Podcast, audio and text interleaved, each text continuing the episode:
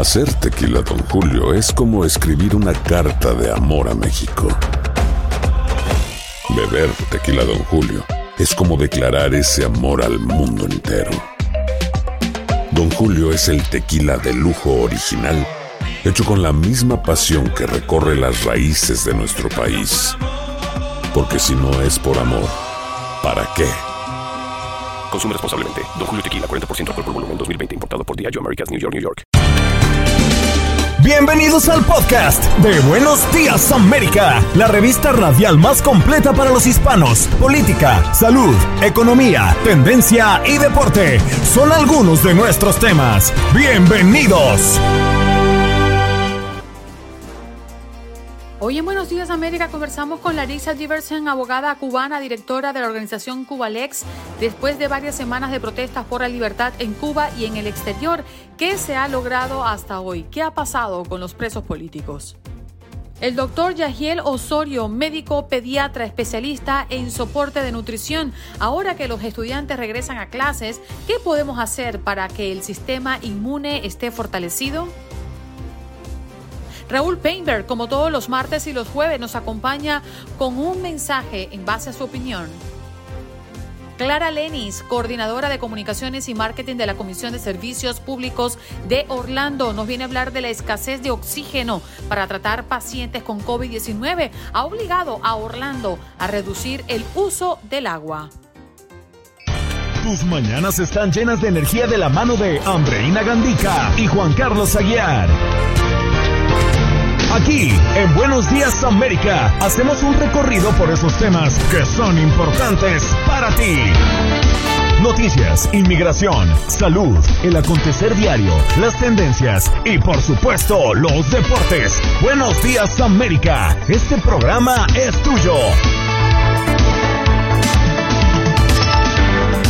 Hello, hello, hello, buenos días América de costa a costa.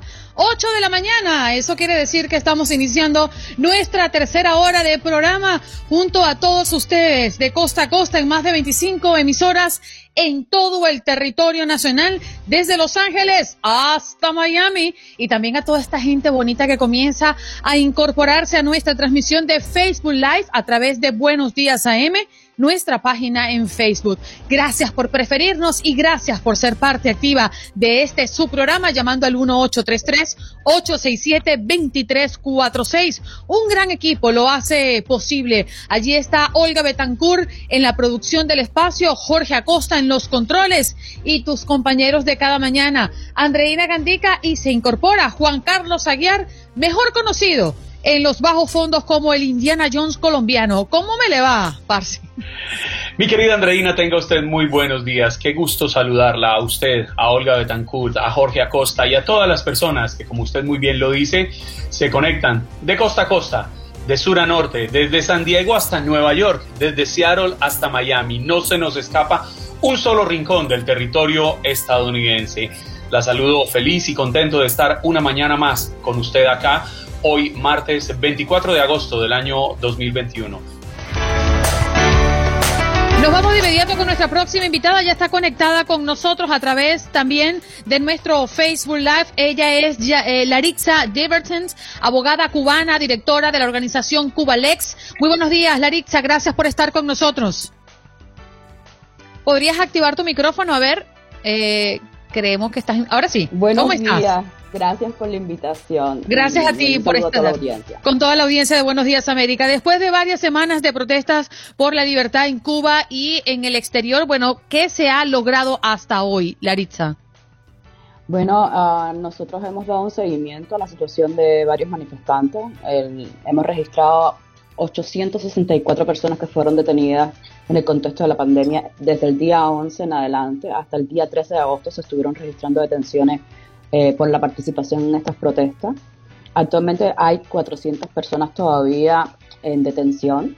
Eh, algunas están siendo sometidas a procesos eh, judiciales investigación por desorden público, instigación a delinquir, atentado, en fin.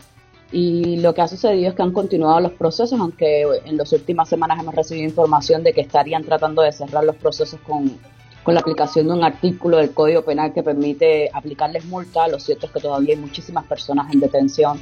Y bueno, con las noticias internacionales de lo que sucedió en Haití y lo que está sucediendo en Afganistán, pues un poco que se ha quedado como que invisible la situación de estas personas. Y bueno, también en el contexto con una nueva normativa que restringe aún más la libertad de expresión. Lo cierto es que eh, hay que seguir haciendo mucho trabajo para visibilizar las, las 400 personas que siguen detenidas. Laritza, eso en el aspecto judicial frente a lo que ha ido evolucionando con respecto a las personas que han sido detenidas. Sin embargo, un poco más de un mes después de iniciadas estas protestas, ¿qué balance pueden arrojar ustedes de lo logrado? Porque el mundo se pregunta qué ha evolucionado en Cuba. Si nos ponemos a ver públicamente lo que ha salido es a favor del gobierno y es el decreto ley 35, que como usted muy bien lo explica, pues es una serie de regulaciones que van a permitir condenar aún más a las personas que se atrevan a criticar el gobierno. Pero, ¿qué positivo hay para quienes salieron a las calles? Bueno, yo creo que lo positivo es la experiencia con que fue, muchos sufrieron técnicas de tortura, hay que decirlo, y eso no es nada agradable como para llamarlo positivo. Lo cierto es que ha demostrado que los cubanos quieren cambio y la gente ha perdido el miedo a pesar de todas esas amenazas con normativas y leyes que son bastante draconianas en el sentido de que son muy amplias, generales. El ciudadano no puede determinar qué conducta es la que es ilegal y cuál es legal, ¿no? Ese es el objetivo. Y lo que eh, lo que están mandando es más mensaje de, o no sé, de temor, represión. Y aún así las personas siguen compartiendo esa información y eso creo que no se veía desde hace mucho tiempo. Que la gente pudiera expresarse, ya no sea en el espacio físico, pero en el espacio digital, la gente lo está logrando. Creo que eso ha sido el saldo positivo, pues que no solo afectaba a las personas que están detenidas o fueron detenidas por las protestas, sino que también sus familiares han perdido el miedo al ver que no tienen otra forma de cómo hacer valer sus denuncias, sino a través de las redes sociales. Larix, me gustaría detenerme en este decreto ley 35 porque Cuba tipificó delito como los de subversión social y difusión de noticias falsas en Internet. ¿Cuál es el alcance de esta ley y cómo se estaría implementando y sancionando a las personas que la irrumpan? Bueno, el decreto de ley 35 más bien trata sobre las telecomunicaciones, ¿no? Y la resolución, una resolución del Ministerio de Comunicaciones que se publicó en la misma normativa que está el decreto de ley 35 es la que establece estas conductas. Lo cierto es que esta resolución es complementaria al decreto 370 que se puso en vigor desde 2019 y por el que han sido sancionadas muchísimas personas con multas altísimas por hacer publicaciones en redes en contra de, eh, o por criticar, no vamos a decir en contra, sino que es más bien por criticar la gestión pública del actual gobierno y han sido multados. Entonces, esta resolución del Ministerio de las Comunicaciones es la que está estableciendo una serie de conductas que no todavía no tienen sanciones, lo que está diciendo es que a futuro, eh, a partir de, esta resolución y, las altas peligrosidad, mediana peligrosidad de ciertas conductas tan generales como eh, eh, publicar noticias falsas, no sabemos quién determina la falsedad de la noticia, a criterio de las instituciones del Estado, estarían pues generando nuevas contravenciones, incluso delitos para luego llevarlo a más normas legales que restrinjan la libertad de expresión, especialmente en el contexto digital en, las redes sociales, que es donde más presión se hace el gobierno con respecto a las políticas públicas. Y que esta ley tiene un objetivo muy claro, ¿no? Al menos para nosotros, y es impedir que los ciudadanos cubanos usen las redes sociales para expresar su opinión, para eh, compartir contenidos e incluso para organizarse después de lo que pasó el 11 de julio. Pues, asimismo es, eh, lamentablemente en el contexto, en el espacio físico real, es muy complicado eh, digamos que casi imposible organizarse físicamente. Lo que pasó el 11 de julio fue algo excepcional y ya vimos la respuesta del gobierno. Imagínense lo que tratan de hacer los grupos de defensa de derechos humanos cuando tratan de reunirse, incluso en sus casas particulares, son igualmente reprimidos.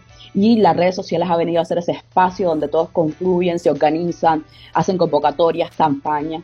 Eh, buscando una mejora, una crítica al gobierno de, las funciones públicas y el Estado, por supuesto, también ve esto como una amenaza a su permanencia en el poder y ha utilizado este ley, eh, decreto ley 35 y las normas complementarias para seguir inhibiendo, o sea, para que las personas se inhiban de seguir expresando eh, sus criterios en redes sociales. Claro, Laritza, pero lo que yo me pregunto es si realmente son tan estrictamente necesarias las redes sociales para convocar a la gente, para manifestar el rechazo, porque esta ley la están llamando ahora en Cuba como una especie de ley mordaza. Sin embargo, si nos devolvemos tres décadas atrás, en 1994 no existían las redes sociales y se registró el maleconazo. El pueblo cubano se hizo sentir. Es decir, el pueblo cubano pueden intentar vetarlo por un lado, pueden vetarlo por el otro lado, pero en el momento en que se va a hacer sentir, se va a hacer sentir. En eso tiene mucha razón. Eh, y el desarrollo tecnológico, porque toda esta normativa que está poniendo el gobierno es a partir de que en el país se implementó la tecnología 3G en los teléfonos. Antes, en el 94, tampoco había internet.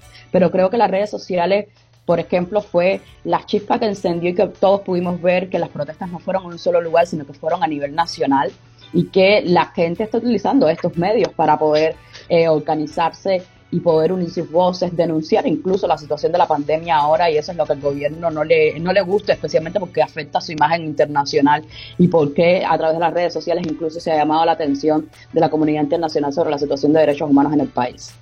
Podemos decir que hoy los cubanos que están dentro de Cuba eh, y esta generación que hoy toma las calles, pues no tienen eh, el mismo origen eh, para organizarse, obviamente porque conocen las redes sociales, porque hace tres décadas atrás no existía un movimiento digital como, como, es ahora.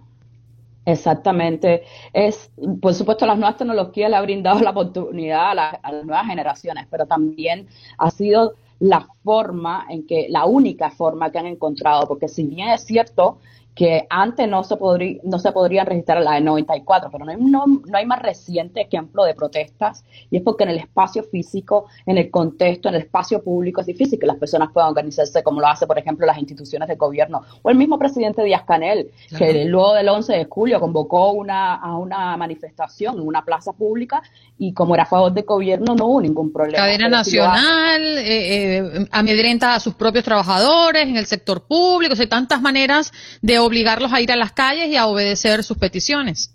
Pero si la gente lo hace de manera espontánea por criticar las políticas públicas, ahí está la represión. Entonces hoy las redes sociales vienen a ser un medio eh, fundamental. El Estado lo que está buscando son formas de restringir de manera indirecta ese acceso a la información que hay en redes sociales y utilizarlas como medio de denuncia, que es lo que más le importa ahora mismo al gobierno. Eh, las leyes, aunque están claras, tienen un corte muy ideológico, el decreto ley 35, porque supuestamente es para defender la soberanía, el ciberespacio nacional, las conquistas del Estado socialista, y ya desde ahí se está diciendo de que tienen un corte ideológico y que solo va a aplicarse a aquellos que estén en contra de estos preceptos como Estado socialista, logros de la revolución, y eso es así como está empezando y el Estado pues ya está dejando evidente incluso con estas normas a qué es lo que, lo que va a pasar, porque las personas en redes sociales denuncian esta normativa. Imagínense, hablan de la revolución del Estado socialista y los logros y van en la red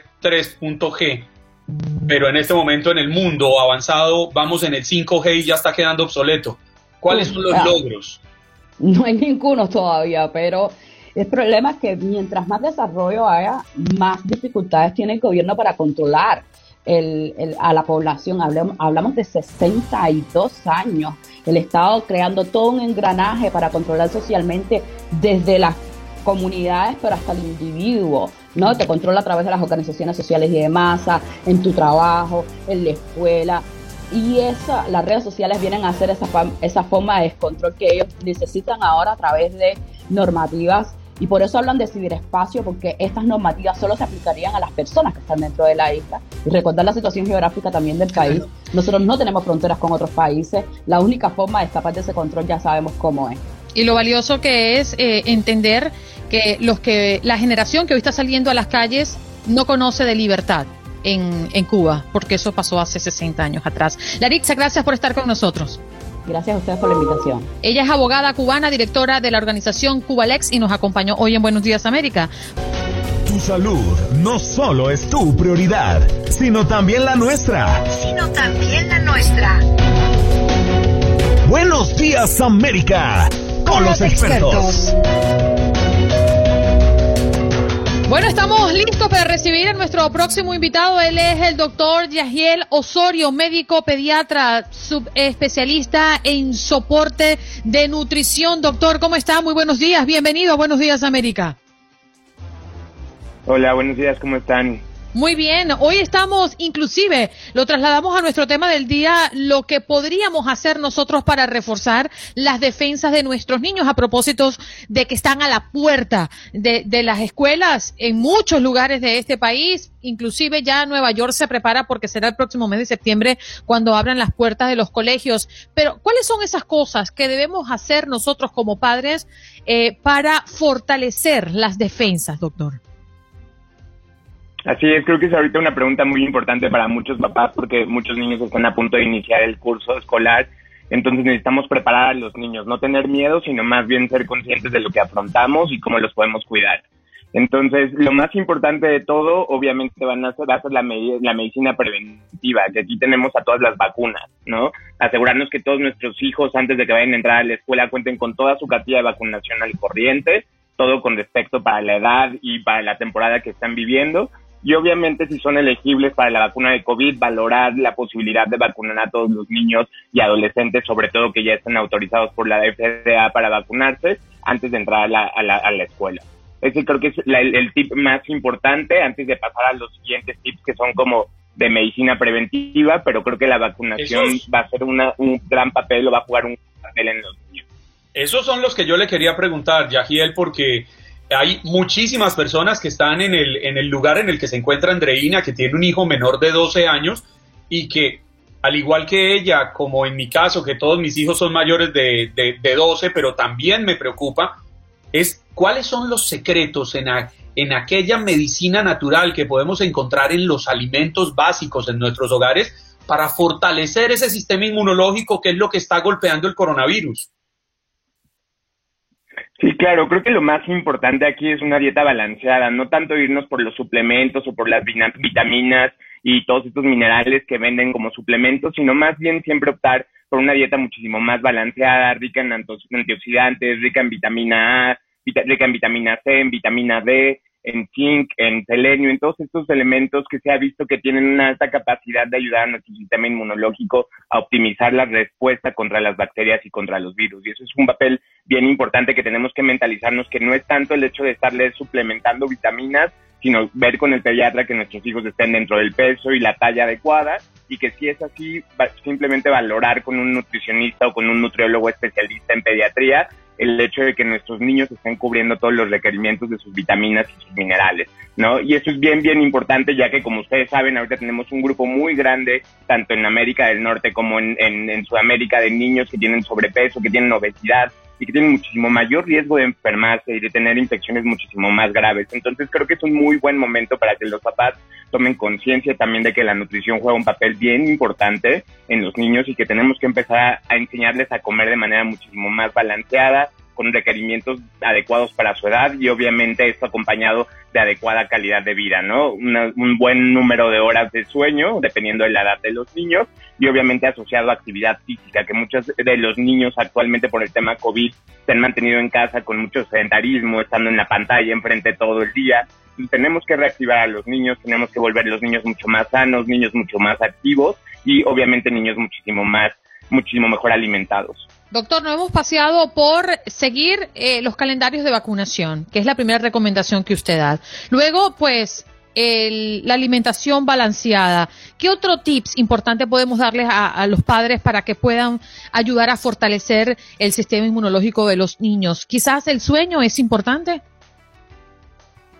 El sueño es muy, muy importante, juega un papel. Recuerden que es el tiempo en el cual nuestro cuerpo otra vez se recupera de absolutamente todo lo que vivió en el transcurso del día. Entonces, tener una buena dinámica y una buena rutina de sueño en los niños, obviamente vigilar mucho la calidad del sueño, tener mucha higiene del sueño, áreas en donde los niños van a dormir sin muchos estímulos, que no duerman con la televisión, con el radio, con el iPad al lado y que no logran realmente descansar bien y obviamente estar vigilando que estamos llegando al número de horas adecuadas para los niños.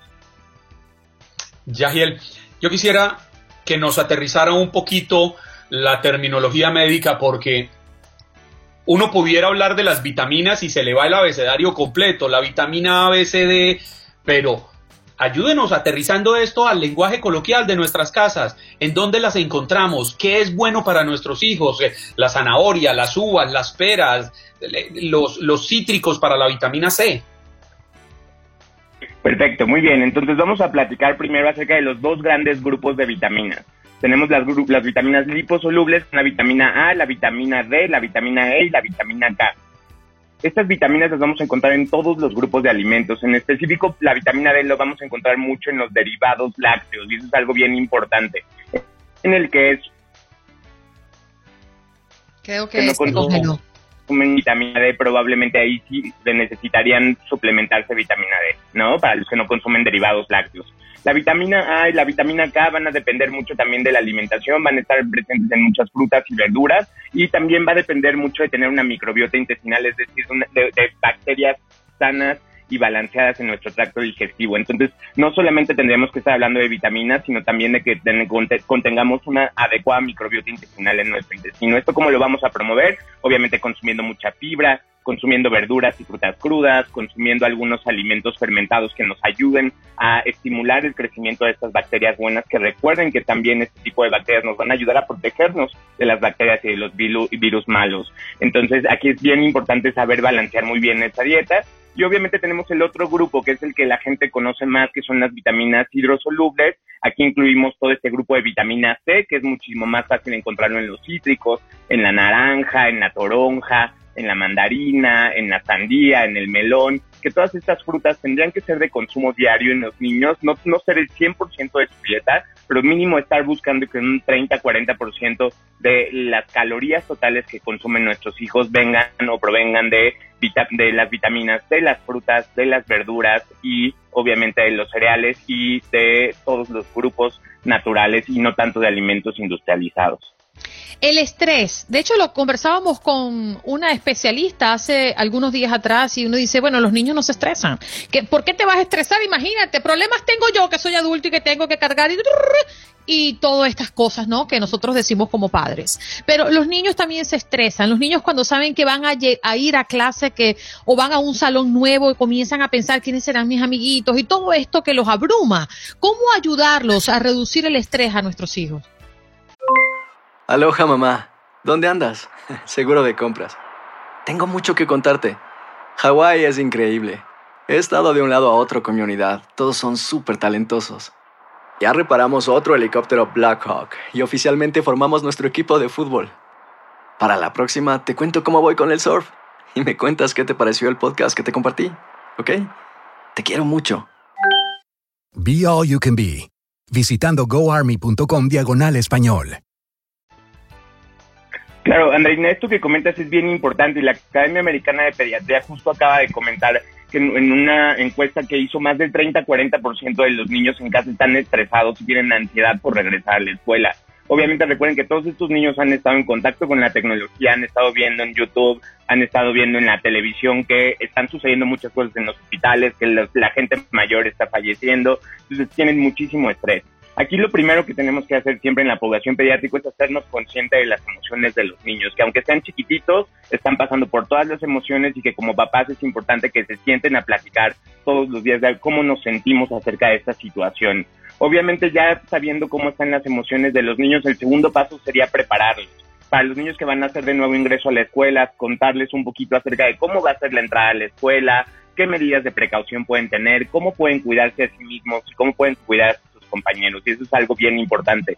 Obviamente, junto con esto, las actividades físicas nos van, la actividad física nos va a ayudar muchísimo a bajar los niveles de estrés en los niños. No es lo mismo que el niño esté jugando un videojuego, que esté viendo televisión y noticias en las cuales están muchos temas estresantes para los niños, a que mejor los saquemos a jugar, los pongamos a hacer algún deporte o alguna actividad que les ayude a disminuir el estrés. Y eso es bien importante que también sean conscientes que los niños también tienen trastornos emocionales, los niños también tienen depresión, los niños también sufren de ansiedad y estamos hablando de niños bien chiquitos, porque a veces consideramos que la infancia es como 100% feliz y la realidad es que también están viviendo muchos procesos tanto psicológicos como hormonales que les podría condicionar ese estrés. Entonces lo primero es siempre hacernos conscientes como papás y estar siempre vigilando cómo está el estado emocional de nuestros hijos y en caso necesario siempre pedir ayuda profesional.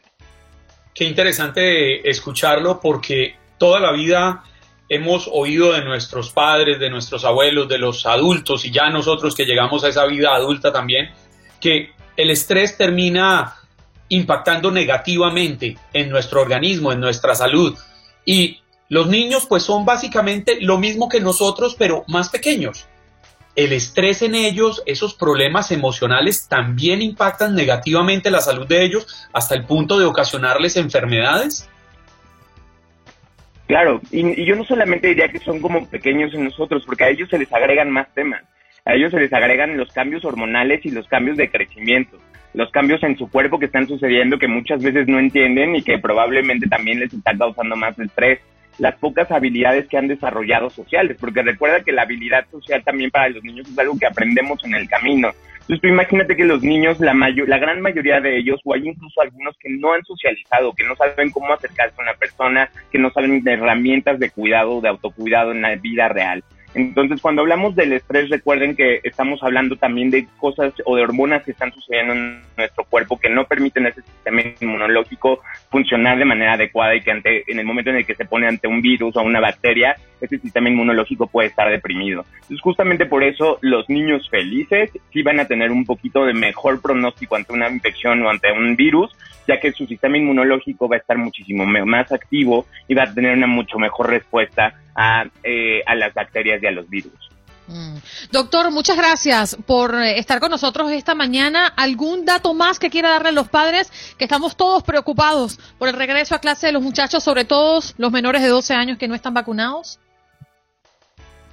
Sí, lo entiendo perfectamente. Hay que esperar las próximas noticias. Yo creo que en los siguientes meses ya empiecen a haber más datos acerca de vacunación en menores de 12 años. Mientras tanto, más que miedo, lo que tenemos que hacer es preparar a nuestros hijos, prepararlos en lo nutricional, en el sueño, en la actividad física, en la medicina preventiva, que tengan todas sus revisiones con el pediatra del corriente, todas sus vacunas vacunas al corriente y estar al corriente con nuestra comunidad o con el distrito escolar acerca de todas las medidas preventivas y educar a nuestros niños a ser muchísimo mejor personas, a tener mejor responsabilidad social, a cuidarse a ellos mismos y a cuidar a sus compañeros de la escuela.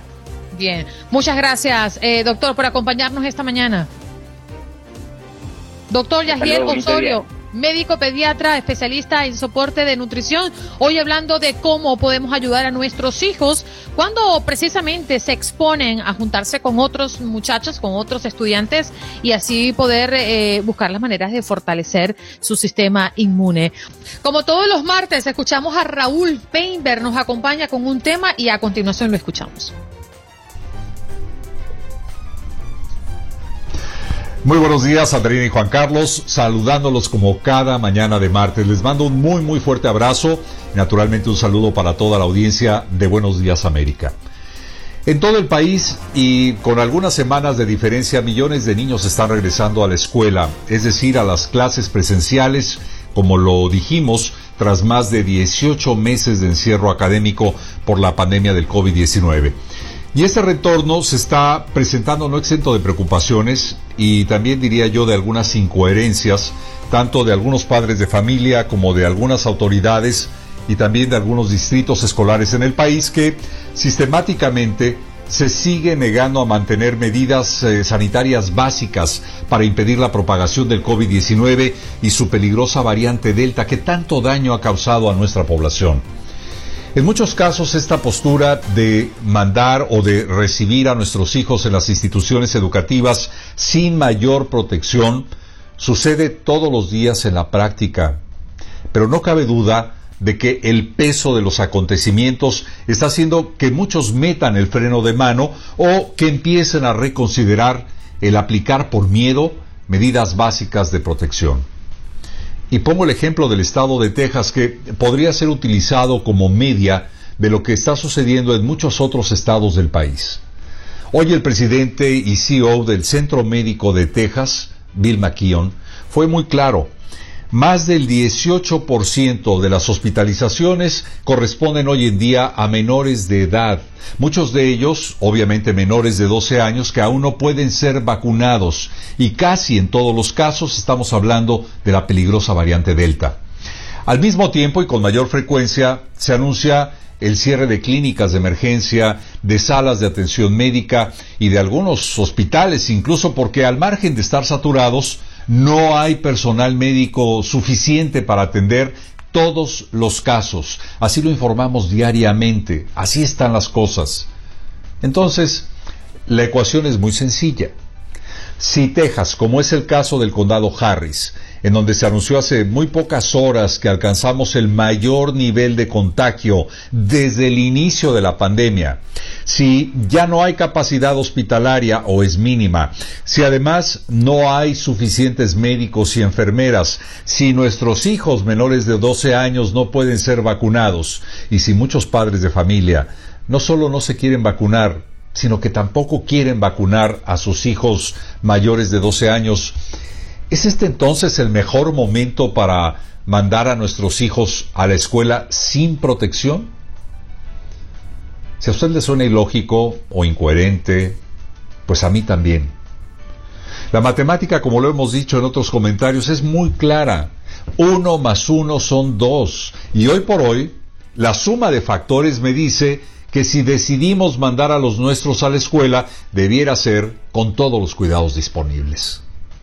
Hace una semana, el Distrito Escolar de Fort Bend, como muchos otros, inició actividades escolares sin protección o con protección voluntaria en medio de las advertencias de los especialistas médicos. Nadie fue engañado. Se dijo, se advirtió.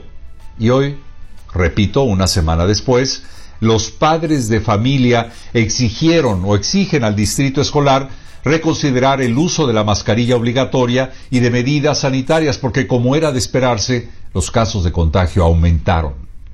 ¿Y qué esperaban? Ayer el gobierno de los Estados Unidos autorizó plenamente el uso de la vacuna de Pfizer, o sea que ya no se usa solo por emergencia, sino porque desde ayer, para tranquilidad de muchos, está plenamente autorizado, lo que significa que en base a las pruebas y a las evidencias científicas, su uso es seguro y eficiente. ¿No sería este un buen momento para exigir o proponerla al menos como parte de la cartilla de vacunación para los mayores de 12 años, como sucede con la hepatitis, la varicela, la vacuna de la rubiola, la polio y tantas más, que gracias a eso, es decir, a la vacuna, han podido ser casi erradicadas. La autorización plena debiera poner a tantos meses de debate y desinformación. Hoy al menos, eso pienso Andreina y Juan Carlos, si no hay razones religiosas o una salud comprometida, todos, todos debiéramos estar más que vacunados, al menos en este país. Es mi comentario de hoy nos veremos el próximo jueves. Un fuerte abrazo y regreso con ustedes. Gracias, Raúl. Yo creo que es oportuno eh, hablarles y comentarles sobre lo dicho por Anthony Fauci. El día de ayer eh, dio un nuevo pronóstico respecto a la pandemia y dijo que podría estar bajo control a partir de marzo próximo, es decir, marzo del 2022. La, la aclaratoria eh, del asesor de Biden fue hecha luego de que en anteriores declaraciones proyectara el mismo escenario para septiembre del 2022. Fauci eh, eh, en este caso pues enmendó su error y dijo que podía volver a la normalidad en la próxima primavera boreal si es que la mayoría de los norteamericanos que aún no se han vacunado deciden hacerlo cuanto antes. La proyección de, de Fauci eh, fue realizada luego de que la FDA, como ya lo hemos dicho durante todo el programa, eh, diera aprobación completa a la vacuna de Pfizer contra el COVID-19 y así el desarrollo de la farmacéutica norteamericana dejara de tener el estatus de uso de emergencia. Y de esta forma, y a partir de esta decisión oficial, el cronograma de vacunación del gobierno de Biden podría estar tomando un nuevo impulso y bueno, comenzar una campaña de vacunación obligatoria. Es un poco lo que está sobre la mesa y es lo que proyecta Fauci, el asesor del presidente Biden, que pues basó su estimación en la posibilidad de que los 90 millones de norteamericanos que aún no se han vacunado puedan inmunizarse tras la aprobación completa de la vacuna Pfizer por parte de la FDA. Lo importante es, como usted ha hecho énfasis, Andreina, que hay que vacunarse si queremos alcanzar esos puntos mínimos que buscan el gobierno ejecutivo para que podemos, podamos declararnos libres de esta pandemia que ha impactado tanto a toda la humanidad. Esto no es un problema de los estadounidenses, esto es un problema del mundo entero. Y siguen haciendo la invitación los expertos, los médicos, los científicos, a que la gente se vacune, a que siga manteniendo el distanciamiento social, a que se siga usando el tapabocas como los caminos más efectivos para protegernos y proteger a nuestras familias. De lo contrario, vamos a seguir en esta espiral que hemos visto en el cual el aumento de casos y el aumento de hospitalizaciones y el aumento de decesos por COVID-19 no se detiene. Es importante resaltar que los estados del sur del país son los más afectados por la situación. Eh, esta semana Alaska, Alabama, Luisiana, Oregon, Georgia y Kentucky tuvieron récord de casos diarios desde que comenzó la pandemia, mientras que otros estados están cerca de superar sus propios eh, sus propias cifras máximas. Y el promedio nacional de casos y hospitalizaciones está, eh, aquí tengo algunas cifras interesantes que quiero compartir con ustedes. Este, esta cifra está mm, en los niveles de la tercera ola ocurrida el pasado mes de febrero, pero con la particularidad de que el 90% de los casos corresponden a la altamente transmisible variante Delta. Mientras tanto, la vacunación comienza a repuntar luego de haberse, pues, eh, eh, proclamado, bueno, mejor dicho, anunciado esta aprobación total, ¿no? Eso es lo que se estima. El promedio de aplicaciones diarias está por encima de un millón, siendo el 25% mayor al de la semana pasada. Esto es una muy buena noticia, Juan Carlos. Sí, Andreina, y si vemos el mapa que nos presenta el Centro de Recursos de Coronavirus de la Universidad Johns Hopkins, terminamos encontrando que se han aplicado casi 5 mil millones de dosis de vacunas alrededor del planeta. Una cifra que es positiva, pero que no podemos cantar victoria con ella, porque la inmensa mayoría de las vacunas, creo que excepto la de Johnson y Johnson, son de dos dosis. Y si en el planeta somos alrededor de 7.500 millones de personas, pues ustedes pueden hacer un cálculo rápidamente de cuántos faltan por ser vacunados.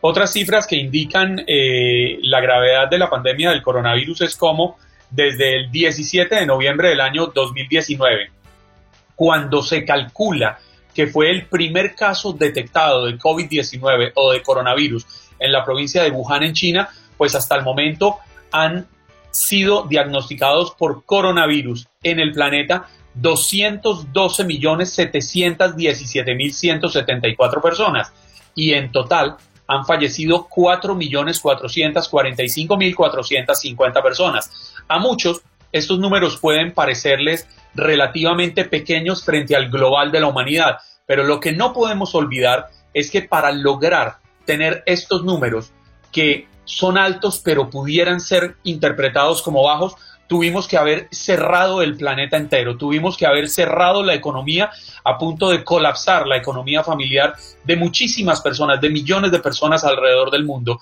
y no se pueden desconocer los avances de la ciencia para que hoy en día podamos estar presentando unos números que se deben gracias a estos avances científicos y se debe gracias a un encierro que nos costó a todos nosotros. Por eso es que la invitación sigue siendo pública, los médicos invitan y recomiendan la vacuna como la mayor herramienta para protegerse del coronavirus, mantener el distanciamiento social, el lavado de manos y el uso de tapabocas. Al regreso conversaremos con Diego Peña. ¿Qué está pasando alrededor de la situación de Mbappé en el PSG? ¿Y qué pasa con lo que ha dicho recientemente el equipo blanco de la Liga Española, el Real Madrid? También estaremos conversando con Clara Lenis, coordinadora de comunicaciones y marketing de la Comisión de Servicios Públicos de Orlando, a propósito de que la escasez de oxígeno para tratar pacientes con COVID-19 obligó a Orlando a reducir el uso de agua. ¿Cómo es esto? Vámonos de inmediato con nuestra próxima invitada. Ya está lista para hablarnos de un tema que de entrada y a primeras de cambio suena muy curioso. Clara Lenis, quien es coordinadora de comunicaciones y marketing de la Comisión de Servicios Públicos de Orlando, nos acompaña el día de hoy. ¿Cómo estás, Clara? Muy bien, muchísimas gracias Andreina y Juan Carlos por invitarnos hoy a su show. No, siempre, siempre es un eh, placer tenerlos a ustedes. de dónde es. Correcto, colombiana, sí señor, de Sevilla Valle. Eso. Bueno, estamos hablando de que la escasez de oxígeno para tratar pacientes con COVID-19 ha obligado a Orlando a reducir el uso de agua. Y uno se pregunta, ¿qué tiene que ver una cosa con la otra, Clara? Correcto. Este pasado viernes hicimos este importante anuncio a toda la comunidad de Orlando, con, junto con la alcaldía, el alcalde Buddy Dyer y la Comisión de Empresas Públicas de Orlando. Básicamente, OUC, como se conoce por sus siglas en inglés, eh, ellos siempre han generado ozono para tratar el agua. Eh, y para generar ozono se necesita oxígeno líquido. Resulta que en, los en las pasadas semanas eh, los hospitales de Estados Unidos han comenzado a utilizar oxígeno líquido para tratar los pacientes con COVID-19, porque al parecer es un tratamiento mucho más efectivo a la hora de tratar esta enfermedad. Entonces, hemos visto nosotros, como empresas públicas, una escasez de este suministro. Entonces, el oxígeno líquido se, se utiliza para generar ozono, para quitarle al agua el sulfuro de hidrógeno que es lo que le da al agua eh, cuando se saca del acuífero de, aquí de Florida, le quita el olor desagradable que tiene, tiene un olor, mucha gente lo describe como a huevo podrido, y también le quita el color marrón que tiene el agua. Entonces, el oxígeno líquido es clave para tratar el agua potable que se consume aquí en Orlando, en, en, el, en todo el territorio de OUC. Oiga, pero entonces, ya estamos llegando a, puntos inimaginables en medio de esta pandemia cuando incluso nos están diciendo dejen de consumir agua o si no vamos a tener que obligarlos a una serie de recortes. Correcto. Y, lo increíble, y perdóneme, Clara, es que tiene toda la lógica porque ¿a qué darle prioridad a personas que están falleciendo por COVID-19 o a personas que tienen acceso a un líquido que es vital, pero que pueden aprender a regularlo? Exactamente, y creo que es un momento también de una buena campaña educativa para que cuidemos este preciado líquido, porque al fin y al cabo estamos también viviendo tiempos de cambio climático y todas estas cosas, entonces creo que es un buen momento para que aprendamos a que debemos conservar agua. Entonces, una de las cosas que se le está pidiendo a Orlando y a, todos sus residentes es que no, que limiten la irrigación de sus céspedes, porque esto representa el 40% del uso de agua potable. Muchas personas tienen en sus casas sistemas de agua reclamada, que es esta agua que no es consumible, y esa agua sí se puede utilizar, pero si las personas no tienen este sistema en la casa, no pueden, les estamos pidiendo que por favor no rieguen sus plantas, ni sus jardines, ni, la, ni el césped, porque eso, eso representa 40% del uso que nosotros tratamos. Entonces, eh, es un llamado a la comunidad, es un esfuerzo colectivo de, de que en las próximas al menos dos semanas tratemos de ahorrar agua, de racionarla, de, de, mantenernos al tanto con esto para que nosotros evitemos enviar una alerta de hervir el agua para consumo.